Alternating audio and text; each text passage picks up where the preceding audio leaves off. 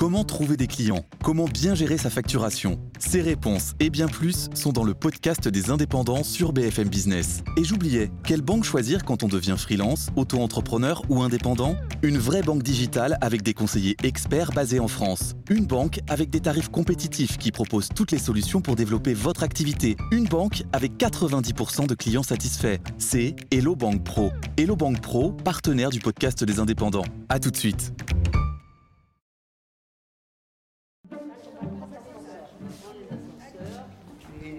Bernadette Chirac nous avait accordé un entretien exceptionnel par sa spontanéité et son authenticité. Vous êtes prête, Madame Chirac? Un moment précieux, 45 minutes de son temps, pour plonger dans la boîte à souvenirs de la première dame la plus populaire de France. Des anecdotes surprenantes, voire amusantes, qui racontent un peu de l'intimité de ce couple. Mon mari, je l'ai rencontré pour la première fois à Sciences Po. Et comme je le voyais sans arrêt remuer ses, jambes sous la table, puisqu'il y avait une distance, l'intérieur de la table était vaste, l'intérieur des deux tables, je me disais, bah, ce garçon-là, il doit boire rudement du café. C'est très mauvais pour sa santé, je ne sais pas s'il arrive à dormir, ou alors il se drogue. Mais on ne remue pas ses jambes comme ça sous une table, c'est effrayant. Ça faisait même du bruit. Franche comme elle sait l'être, Bernadette Chirac s'est confiée sur un roman familial qui se confond souvent avec l'histoire de France. ça va Un demi-siècle de conquête, de défaite, de trahison, d'exercice du pouvoir et deux êtres qui ne pouvaient vivre l'un sans l'autre. Une dépendance que les journalistes Denis Tilignac et Caroline Pigozzi ont pu constater. Il y avait une vraie complicité entre eux, dans la joie comme dans la peine.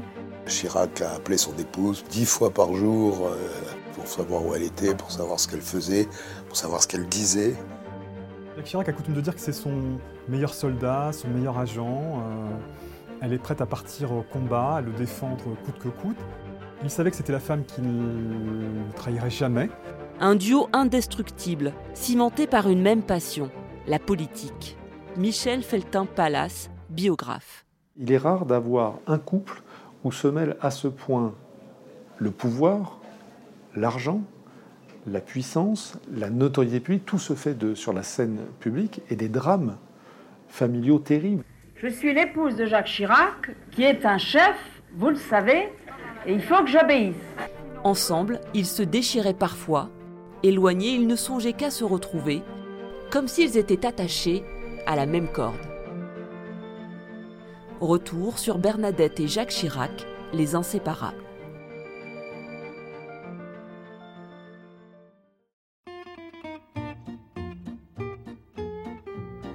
L'histoire étonnante de ce couple commence dans les années 1950, à la bibliothèque de Sciences Po, rue Saint-Guillaume, à Paris. Elle est tout en retenue, il est tout en énergie. Il est aussi bavard qu'elle est aiseuse, et le miracle va se réaliser grâce à une timide main levée. J'avais un très très bon ami et il m'avait dit écoute, tu es très timide, alors je vais te donner une recette. Tu vas choisir, tu vas te dépêcher de lever le doigt.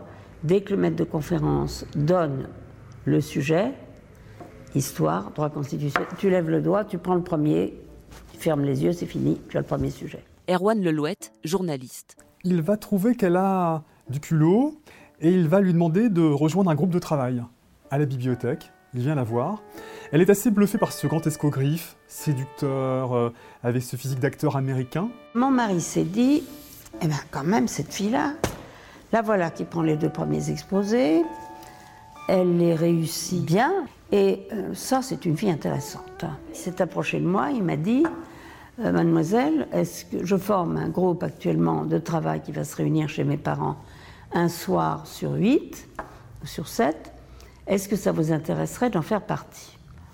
Oh, j'ai regardé là un petit peu comme si je voyais un crapaud qui allait monter sur ma chaussure.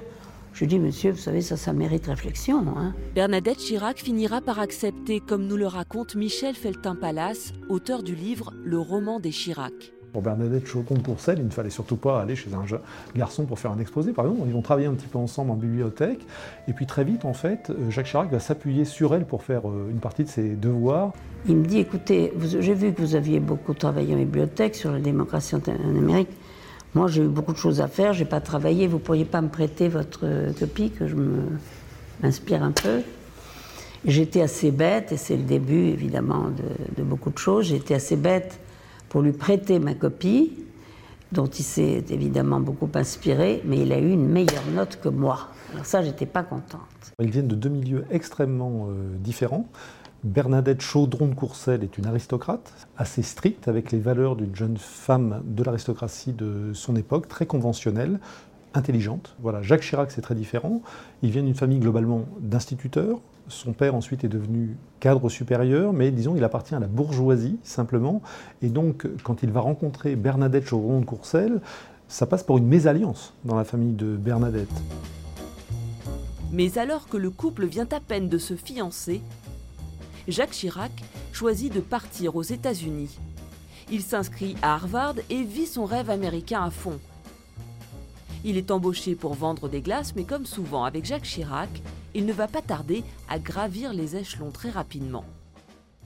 Il a commencé comme plongeur en bas dans le sous-sol. Il faisait une chaleur terrible hein. à certaines époques de l'année en Amérique.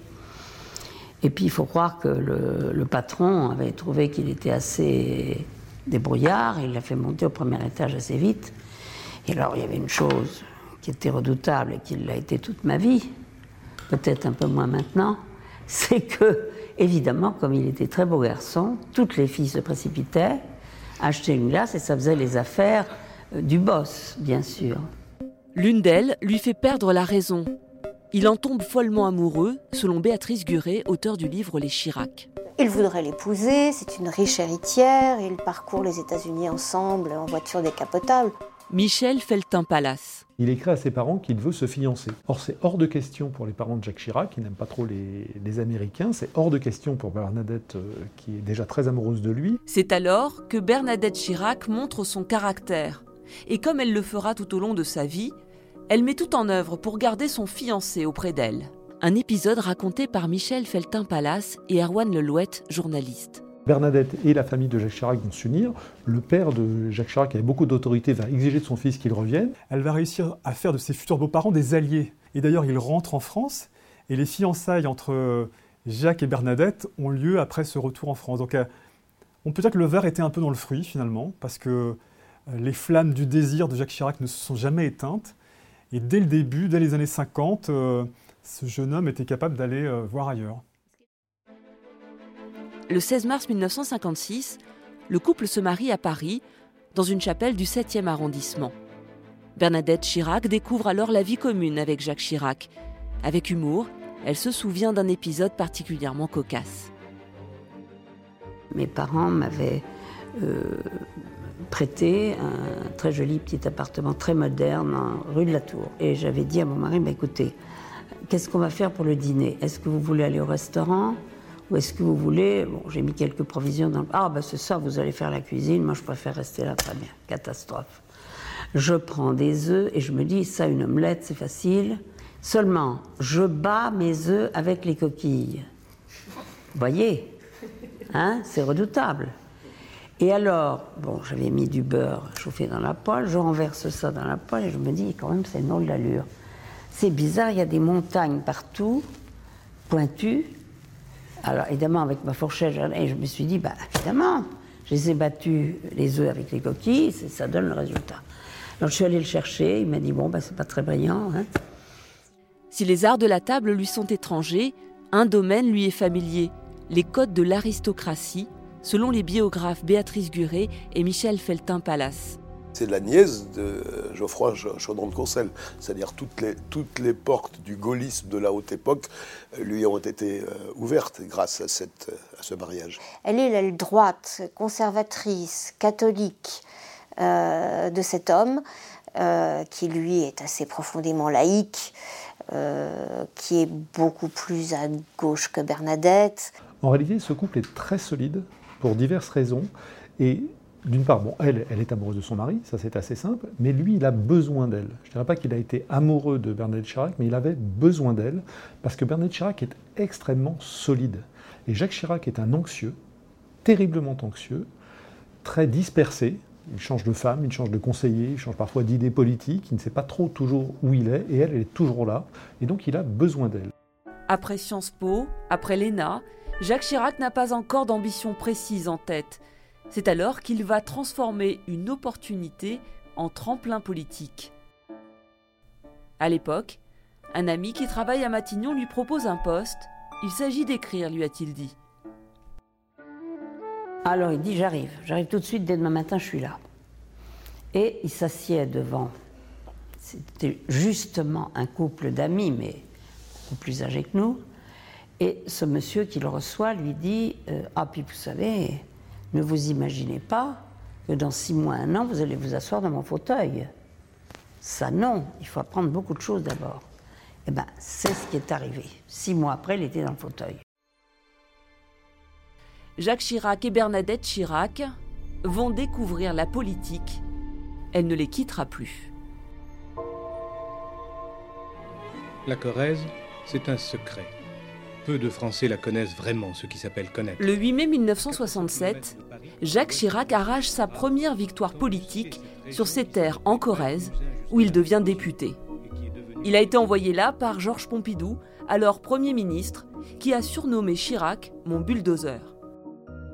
Le jeune homme lui avait fait forte impression, alors qu'il n'était qu'un scribe parmi d'autres. Georges Pompidou a dit à un de ses familiers de son cabinet Dites-moi ce grand dadais là-bas qui est dans le fond de la salle, qui prenne rendez-vous, je parler avec lui. alors ils ont parlé, parlé, parlé. Il faut dire que mon, mari n'est jamais en peine de trouver un sujet sur lequel s'exprimer, même quand c'est assommant.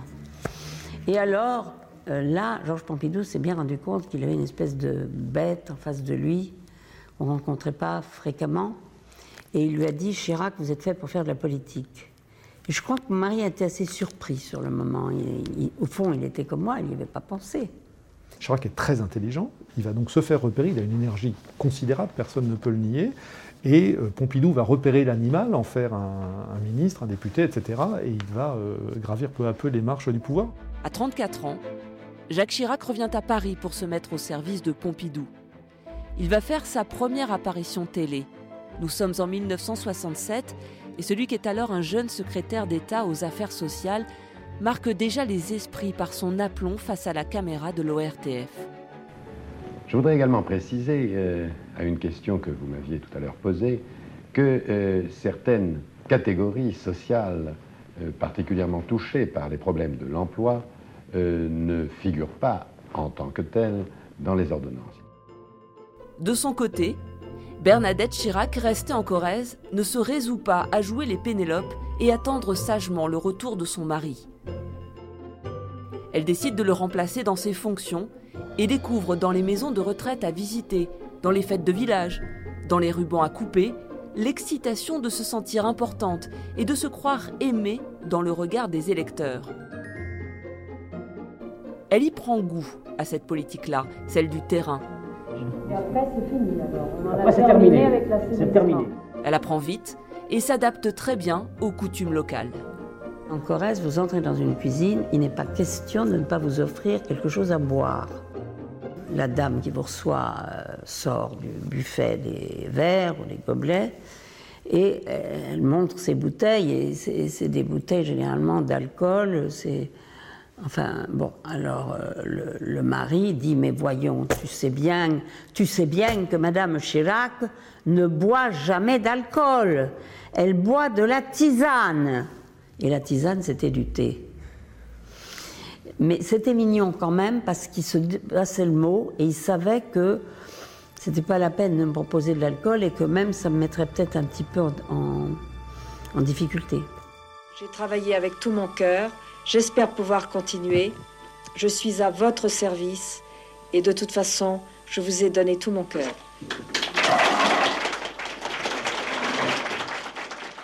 Les biographes Béatrice Guret et Michel Feltin-Palas racontent son entrée en politique. Bernadette Chirac a pris ce train de la politique et après, elle en a été extraordinairement heureuse. D'abord, ça lui donnait un rôle, une existence propre.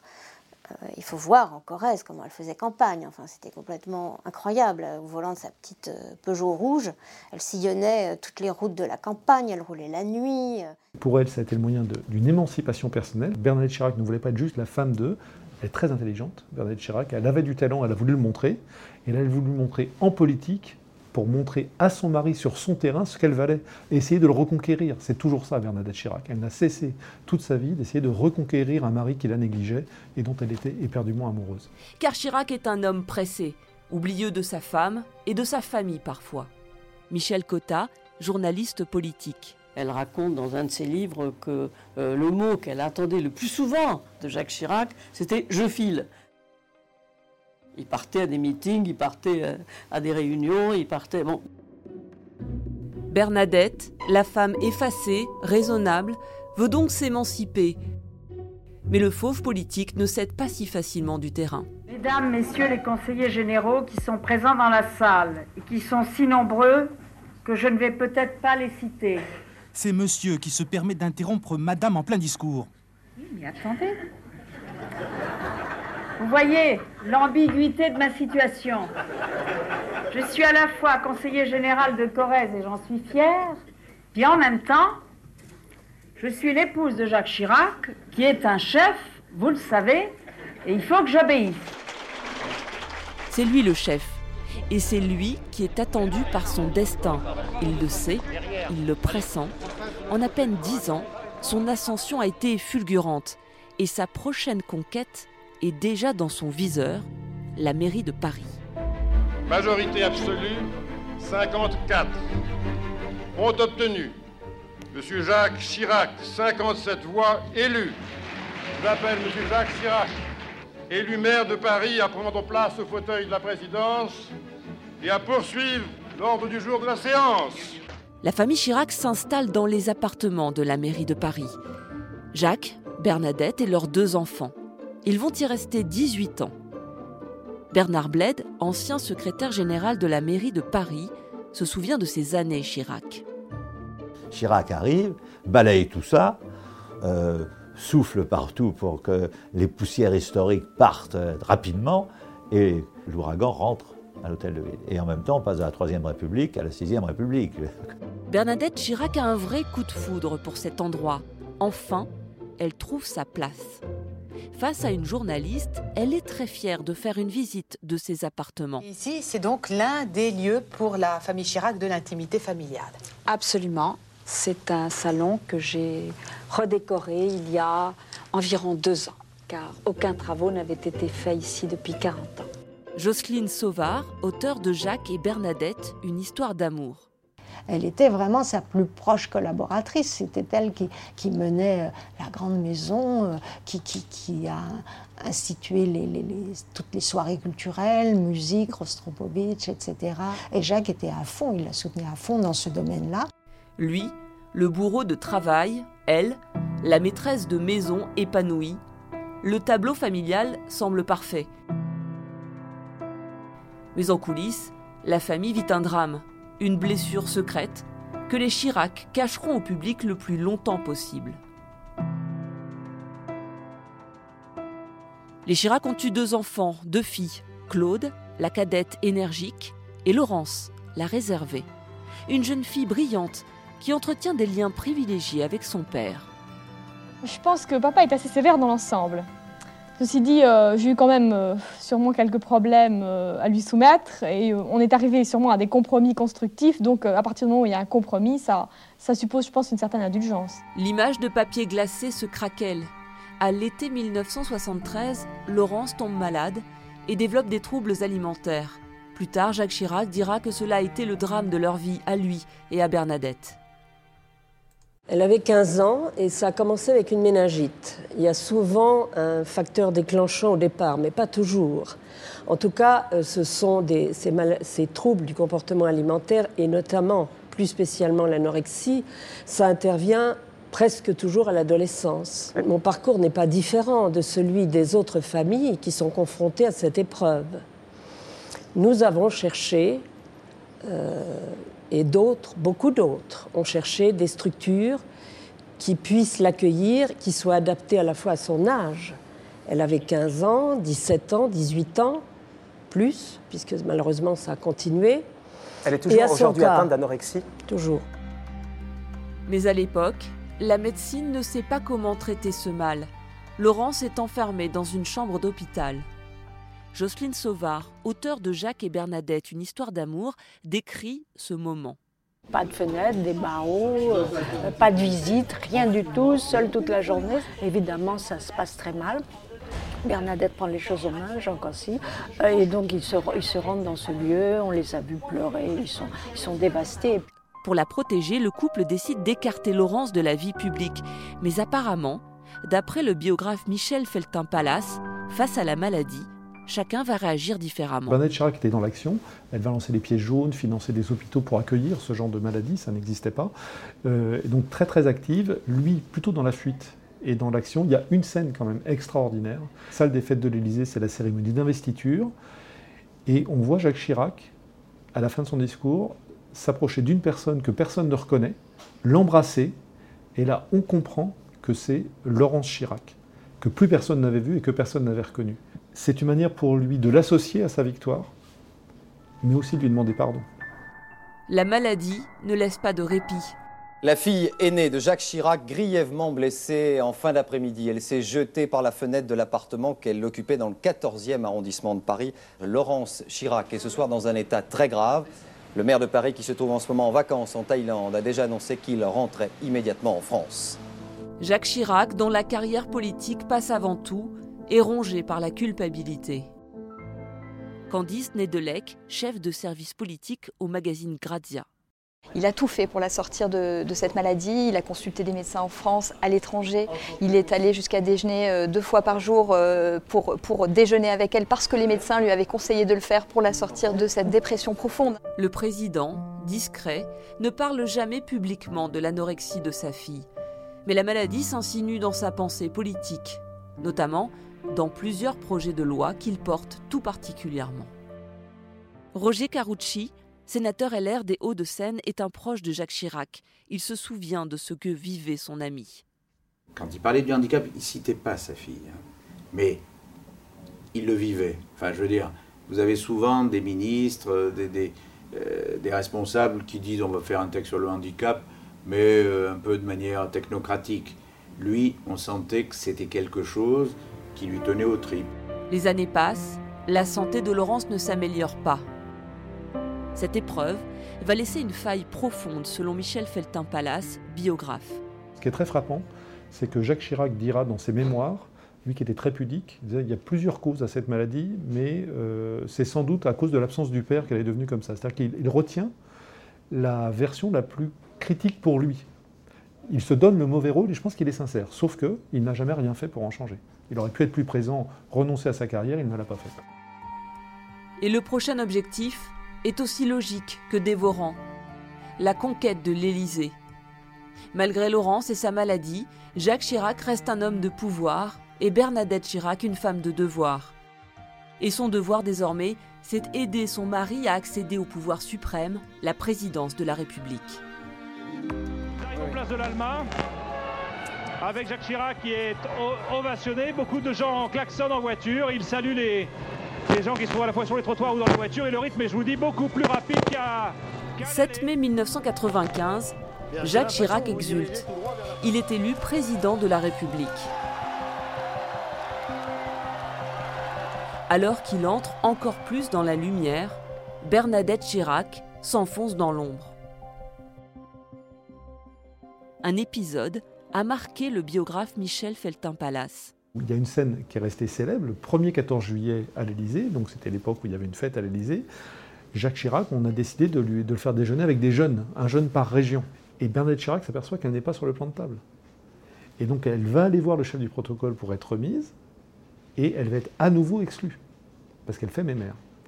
Et donc ce qui aurait dû être un moment de, joie, un moment de, fête, est une source de tension, puisque Bernadette Chirac se retrouve exclue par son mari et par sa fille du dispositif présidentiel. Béatrice Guret, auteure du livre Les Chirac. Pendant 18 ans, elle a été aux côtés de Jacques Chirac, maire de Paris.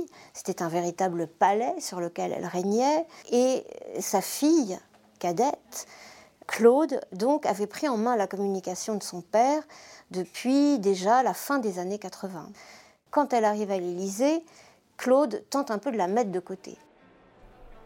La France devient une maîtresse dévorante qui lui vole son mari, mais elle n'est pas la seule de ses maîtresses.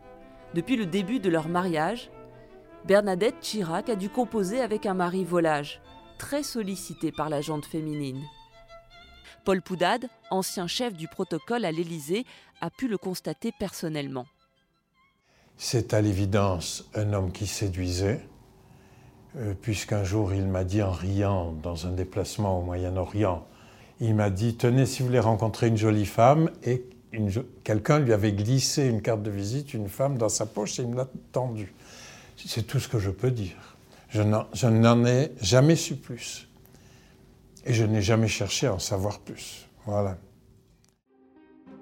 Evelyne Guilhem, députée RPR, a été témoin de la façon dont Bernadette Chirac défendait son mariage. Elle était très vigilante euh, vis-à-vis des femmes euh, de son entourage. il ne fallait pas qu'il se laisse aller à un regard un peu trop euh, insistant je sais que deux, trois fois, elle m'a balancé des, réflexions, enfin, pas de façon méchante, mais Chirac était vraiment très, très attentif et puis très désireux de me faire plaisir. Et quelquefois, bon, elle n'était pas toujours très aimable.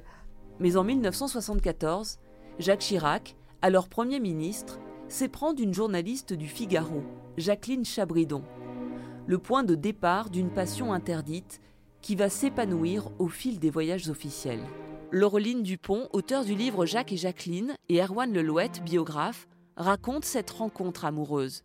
Ils se rencontrent à l'occasion de ce portrait que prépare Jacqueline Chabridon. Et euh, il fait, euh, comme toujours avec Jacques Chirac, son traditionnel arrêt dans un restaurant pour déguster de la tête de veau, puisque c'est la passion de Jacques Chirac. Et là, il la met au défi euh, d'avaler comme lui une tête de veau, ce qu'elle s'empresse de faire. Et donc ça l'intrigue. Le soir, ils dînent ensemble, et puis la soirée se poursuit et commence entre eux une relation un peu particulière, privilégiée, je dirais, qui va se poursuivre ensuite durant ces deux années que lui passera à Matignon et qui ne va cesser de s'intensifier au cours de ces deux années. Il avait des élans du cœur pour cette femme.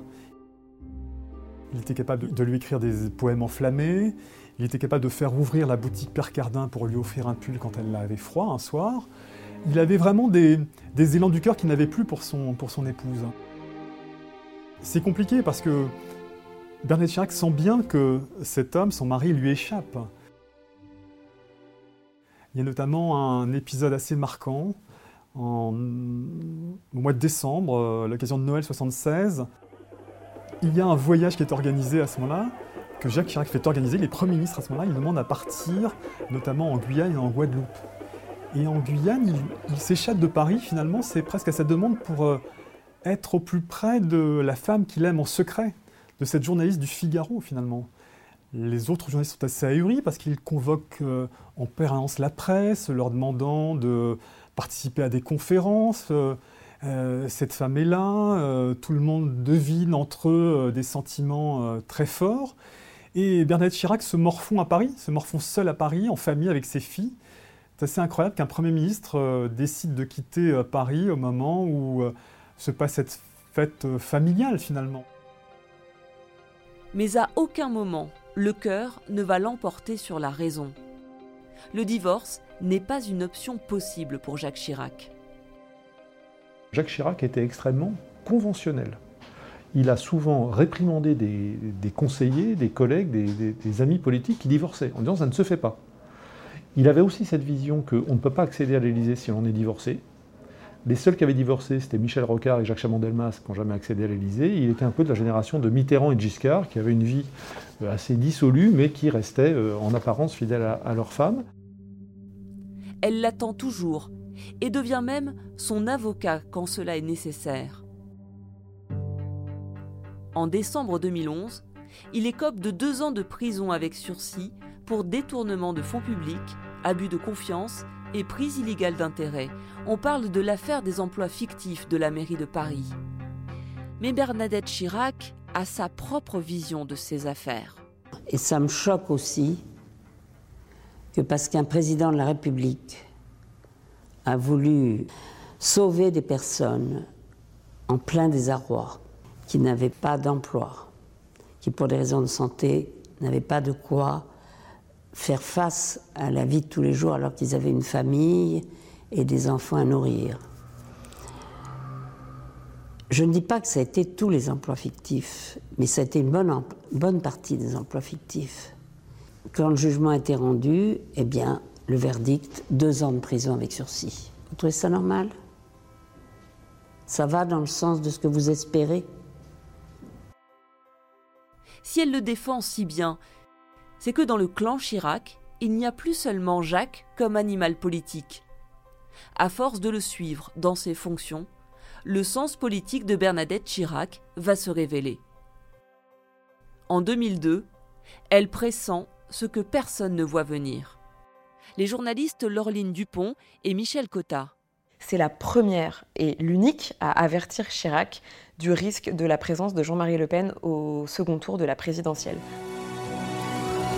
En tête, Jacques Chirac, 20% des voix. Énorme surprise, Jean-Marie Le Pen semble devoir être le second avec 17% des voix.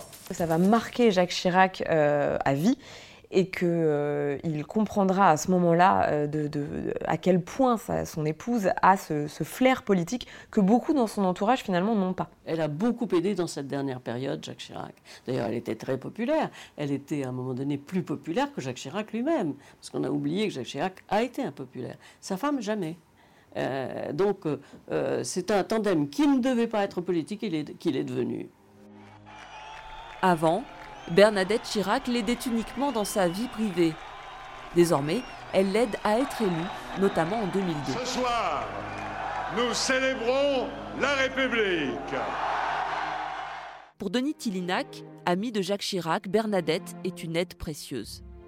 L'image euh, était brouillée dans l'esprit des Français, pas dans le cœur, mais dans l'esprit des Français.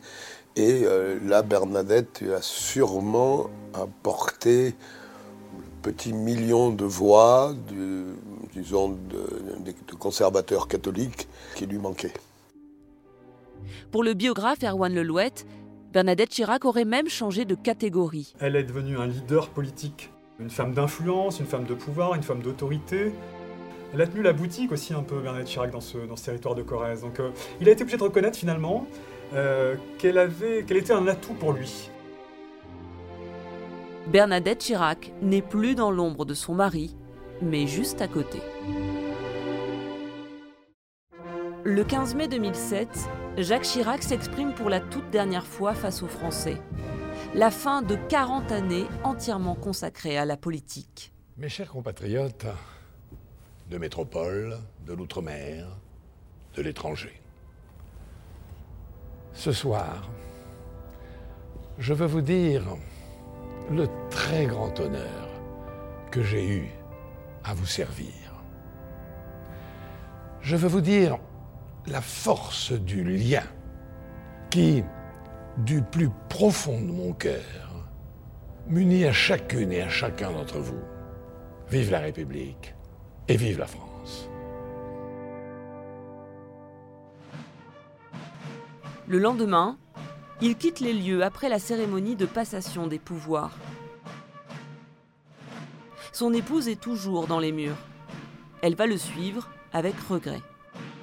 Erwan Lelouette a recueilli ses confidences, racontant la façon dont elle a vécu ce moment. Elle quitte, comme elle le dit, comme une gueuse l'Élysée, donc remplissant ses sacs poubelles et partant avec des baskets, ayant peur d'être croisée par Nicolas Sarkozy, le nouveau président de la République toute la matinée de cette passation de pouvoir, Jacques Chirac, très tôt le matin, l'appelle en disant Mais comment ça, vous n'avez pas terminé vos cartons, Bernadette Mais avez-vous fini? Il se renseigne auprès de l'intendant pour savoir euh, quel est le tiroir de cette commode qui n'a pas été vidé. Euh, où en sont-ils Quand, quand va-t-elle partir? Voilà, c'est la dernière à quitter l'Élysée.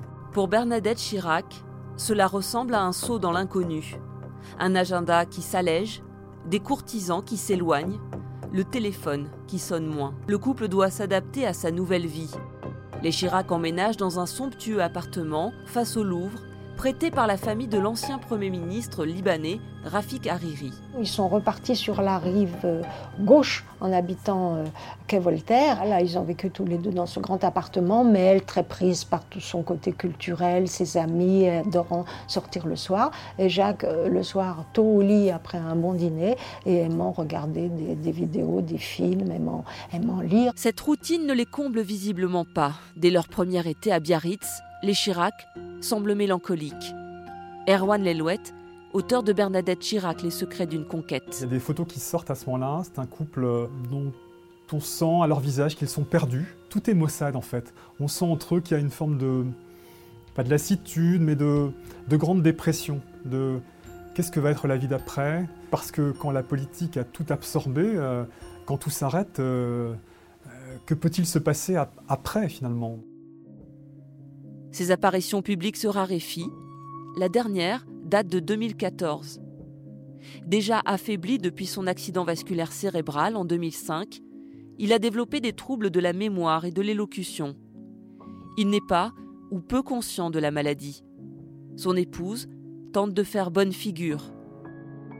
Ça va être très dur pour Bernadette Chirac parce qu'il faut imaginer que cette femme n'a cessé d'être amoureuse de son mari, de l'attendre. Son mari l'a fui de deux manières, par la politique, dans un engagement de tout moment, il était toujours en train de travailler, et avec les femmes. Enfin, en 2007, elle peut se dire que la politique c'est fini, et que les femmes, ça va se calmer un petit peu quand même, parce que l'âge finit par le, par le rattraper. Et au moment où elle espère enfin d'avoir pour elle cet homme qu'elle a tant chéri, tant admiré, tant attendu, la maladie le rattrape, et ça entraîne deux choses. Il est souvent agressif vis-à-vis de l'entourage, donc vis-à-vis d'elle, et deux, ça n'est plus le Chirac dont elle était amoureuse. Son mari diminué, c'est elle qui va reprendre le flambeau de la politique. À 81 ans, Bernadette Chirac se présente aux élections départementales en Corrèze. Dans les rues de Brive, elle est une vedette et on l'interroge souvent sur son mari. Bonjour madame. Vous êtes Bernadette Chirac Oui, je suis Bernadette. Il me semblait bien que c'était vous. Eh oui, vous voyez, on ne peut pas tellement me confondre avec quelqu'un d'autre. Comment va l'ancien président Ça va, il est à Paris. Ah d'accord. Bon. Et moi, je travaille en Corrèze et je suis très contente. Cette campagne a un goût de revanche. À la faveur d'un redécoupage électoral, le canton où elle était élue depuis 36 ans a été supprimé. Ulcérée, Bernadette Chirac est allée dire tout le mal qu'elle en pensait à François Hollande. Hollande a voulu me casser. Et je lui ai même fait une visite pour lui dire écoutez, franchement, il y a 30 ans que je suis en politique. Mon mari a été deux fois président de la République. Vous ne croyez pas que je peux terminer gentiment euh, Pour la dernière fois, bien sûr, mais avec cette cantonale. Il n'a rien répondu. Il ne voulait pas. Il voulait. Voilà, c'est fait. Eh bien, écoutez, alors moi je lui réponds. Maintenant, je me présente à Brive. C'est terminé. Gonflé à bloc, Bernadette Chirac fait campagne à l'ancienne. Un mot pour chacun, même pour le chien. Jason Eh ben Jason, dis donc. Oui, il est gâté. Elle se souvient des conseils d'une vieille amie, Xavier Tibéry. Elle me disait, vous voyez, quand vous quittez le, commerce, ne jamais tourner le dos au commerçant ou à la commerçante. Jamais. Vous reculez, vous reculez vers la porte d'entrée, la tête baissée, et vous dites humblement Jean Tibéry, toujours à votre service. Eh bien, vous savez, c'était pas tellement bête, parce que moi, je l'ai fait aussi en Corrèze. Ça marche, hein les gens sont contents. Jacques Chirac, toujours à votre service. En 2015, peu de temps après leurs 60 ans de mariage, le drame de leur vie rattrape les Chirac. Leur fille aînée, Laurence, décède à l'âge de 58 ans. L'ancien président assiste aux obsèques, loin des regards. Paul Poudade, ancien chef du protocole à l'Élysée, le paradoxe, c'est que Laurence, qui allait si mal pendant des années, des années, des décennies, allait mieux. Elle mangeait davantage, elle sortait, elle refaisait même un peu de cheval. Euh, elle voyait son neveu, cette femme qui était anorexique, va mourir d'une fausse route. Pour eux, c'est un, un coup terrible. Ça a été un peu le début de la fin. Quoi. Ils sentaient qu'ils entraient dans la vieillesse, ils avaient perdu un enfant, euh, je pense que ça doit être très douloureux. Mais il ne s'en ouvrait jamais. Ces dernières années, le couple vivait rue de Tournon, dans l'hôtel particulier de l'homme d'affaires François Pinault. Leur fille Claude filtre les accès. Les visites des proches se font plus rares, les conversations plus laborieuses. Il y a aussi euh, dans cette ambiance de la rue de Tournon peut-être euh, le sentiment du crépuscule en fait, euh, voilà, d'une vie qui s'étiole, qui s'en va progressivement. et Claude est là pour essayer d'insuffler encore du plaisir dans, cette, dans cet appartement de la rue de Tournon. Vraiment, on, sent qu'elle a eu à cœur de s'occuper de ses parents jusqu'au bout. Trois jours après sa mort, Claude Chirac est sorti devant les Invalides pour remercier les Français venus rendre hommage à son père. Merci, merci pour tout. Merci à vous. Merci, c'est super. Moi, vraiment, c'est un dimanche. Non, non, moi c'est mon cœur, c'est mes origines. moi, je suis née dans la Chiraki pure. C'est la Corrèze. Ouais. Mm. Ses parents, sa famille appartiennent désormais au patrimoine national.